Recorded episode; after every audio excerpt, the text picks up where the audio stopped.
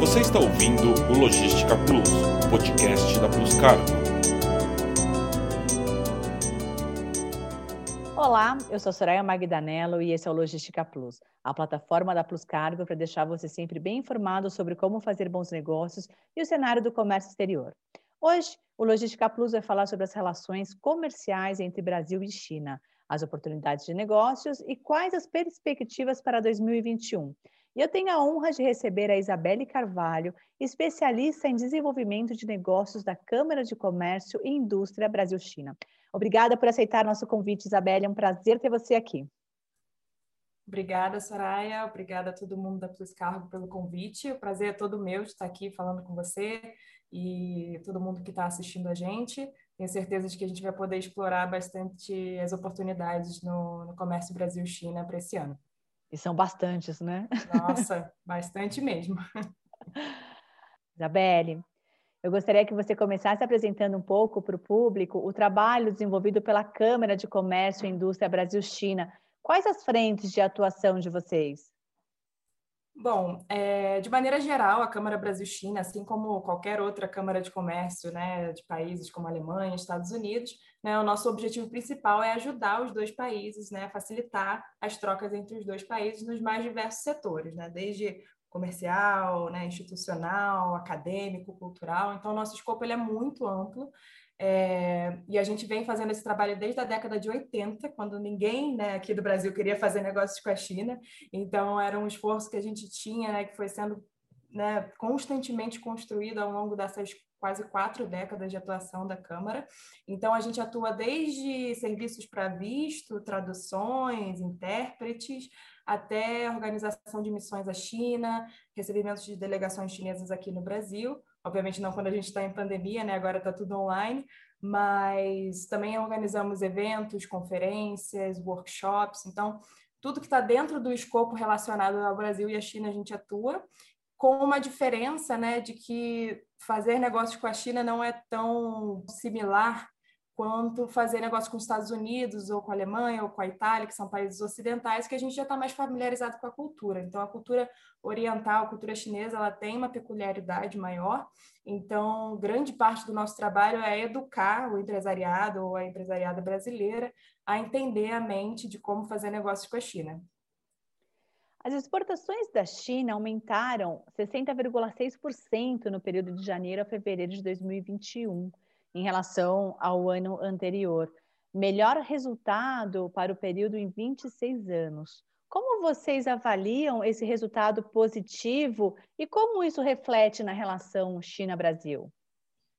Eu acredito que esse resultado é um resultado muito positivo e reflete o esforço do governo chinês em fazer a China se tornar uma grande potência. Né? Nas últimas décadas, desde a abertura comercial lá nos anos 80, é, do governo chinês, há um esforço muito grande por parte é, do Partido Comunista de fazer a China se tornar um grande player global, e a gente vê isso em resultados não apenas com o Brasil, é, mas também com todos os países. A China virou o maior parceiro comercial de diversos países ao redor do mundo, né? ultrapassando até mesmo os Estados Unidos, como é o caso do Brasil. É, porque em 2001, se a gente pegar para analisar, a China era o nono maior parceiro comercial do Brasil e hoje está é em primeiro lugar, né? Uma posição que antes era dos Estados Unidos há quase 80 anos. Então, eu acho que isso reflete muito o esforço do governo chinês de fazer a China crescer cada vez mais. E, para o caso da relação Brasil-China, mais especificamente, é, traz uma tendência de, de crescimento e de parceria, de amizade, que é uma palavra que eles gostam muito de usar, contínua também, mesmo em meio a algumas tensões políticas que a gente tem observado desde o início do governo do Bolsonaro, é, a China tem um olhar muito pragmático para o Brasil, entende que é um momento né, de governo que pode mudar no ano que vem, pode alterar, né? Então eles têm um olhar mais pragmático e uma visão mais de longo prazo em relação ao Brasil, e então é um, é um saldo muito positivo, acho que para ambos os países. E quais os principais avanços aguardados para que o comércio entre os dois países aqueça ainda mais esse ano?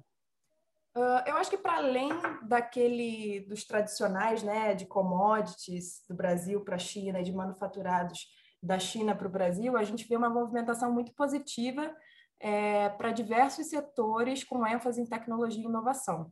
Então, pegando, por exemplo, a agricultura, né? A gente tem desenvolvido diversas atividades para agritech, também para edtech, né, para educação. Então, no ano passado mesmo, o EAD cresceu exponencialmente com a pandemia, então muitas plataformas de ensino online brasileiras foram buscar soluções na China. Uh, acho que também health tech, né, na parte de, de atendimento, né, de, de, de, consultas online e tudo mais. Então, acho que para além desses setores mais tradicionais que a gente já vê crescendo nos últimos anos, a parte de tecnologia e inovação, sem dúvidas, vai crescer muito. A gente está com vários projetos também para cidades inteligentes, é, para e-commerce. Então, acho que isso é um pouco das tendências que a gente pode ver para esse ano.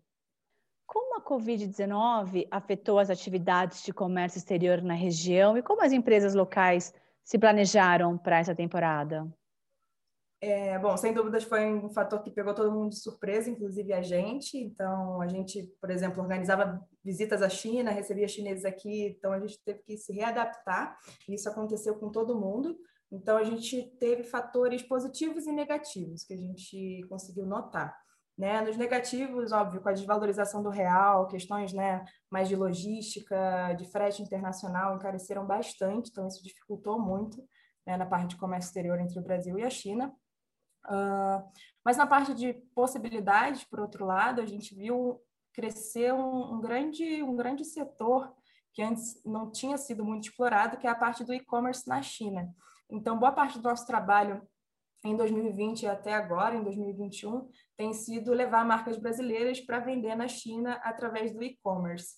E por quê? Porque a gente entende que a renda tem aumentado na China, né? Cada vez mais os consumidores chineses têm buscado por produtos premium e produtos internacionais. E o Brasil consegue oferecer, por exemplo, produtos que não são facilmente encontrados na China, como, por exemplo, o café. Então, a China, que é de uma cultura de chá, né, tradicionalmente, milenar, de muitos anos, a gente tem observado que as gerações mais novas têm buscado né, consumir café, e dentre outros produtos que o Brasil consegue ofertar né, para a China. Então, eu acho que o comércio online do Brasil para a China tem aumentado muito a procura, né, uma, um dos reflexos da pandemia e dos, do saldo positivo que a gente pode ver. Me conta alguma coisa engraçada, alguma história engraçada dessas viagens da China, brasileira na China ou chinesa aqui no Brasil? Olha, a gente é, é bem é bem peculiar assim, porque os chineses eles têm um jeito caloroso muito parecido com o brasileiro apesar de ser uma cultura muito hierárquica, né, de respeito a quem está em posições maiores e tudo mais, eles são muito calorosos, eles adoram brasileiros, eles adoram, sei lá, sair para ir no karaokê, beber para caramba. Isso faz parte, inclusive, de, no, na parte de desenvolver relacionamento com os chineses.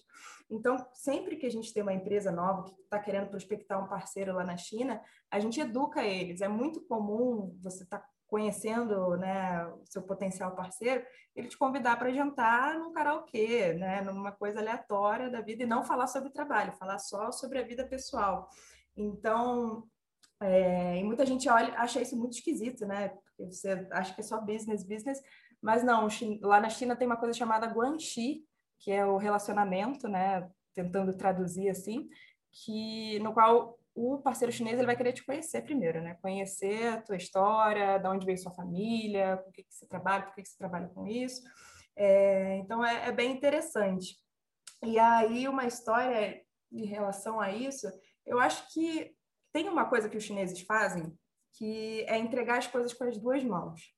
Então, eu, isso é uma história pessoal minha. Quando eu comecei a trabalhar com China, já tem quase quatro anos que eu estou lá na Câmara Brasil-China, e eu comecei a perceber que eles davam tudo com as duas mãos. Você chegava numa reunião, dava né, o cartãozinho, o cartão de visita com as duas mãos. E eu não entendia isso. Eu dava o meu com uma mão e pegava dele com uma mão, estava nem aí. E aí, com o tempo, né, a gente lá, a gente oferece workshops sobre cultura chinesa e a gente também, né, os funcionários participam desses workshops para entender, né, essas peculiaridades da cultura chinesa. E foi aí que eu fui entendendo que tudo eles entregam com as duas mãos. Quando você está você quer entregar um documento para o seu chefe, para sua chefe, você vai entregar com as duas mãos. Então, e tudo virado assim para a pessoa que você está entregando. Você não pode entregar virado para você. Então, eu acho que isso é um dos das histórias assim que eu fui aprendendo. Eles devem ter me achado super mal educada no início, quando eu pegava o cartão com uma mão só, e entregava o meu com uma mão só, mas com o tempo você vai pegando o jeito e vendo nessas né, esses detalhes, essas características da cultura.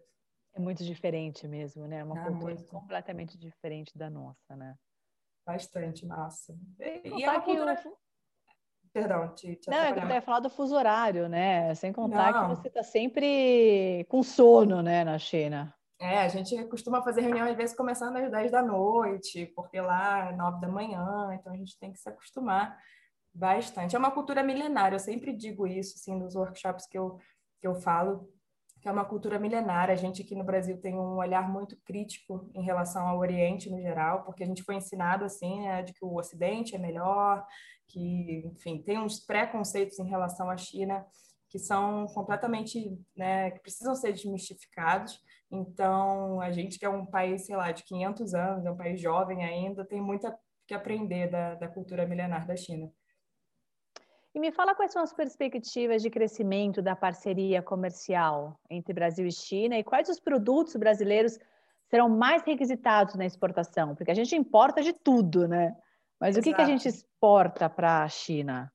Isso é, um, é um, isso é bem interessante, porque o Brasil, na verdade, tem uma dificuldade de, de diversificar a pauta exportadora né, para a China. O que é bom por um lado, mas é ruim por outro porque a gente acaba né, não sendo não criando competitividade a nível global, ficando dependente completamente da China comprar nossas commodities. Mas por um lado a gente tem um país que compra absurdamente todo tudo que a gente produz, né? Seja soja, minério, açúcar.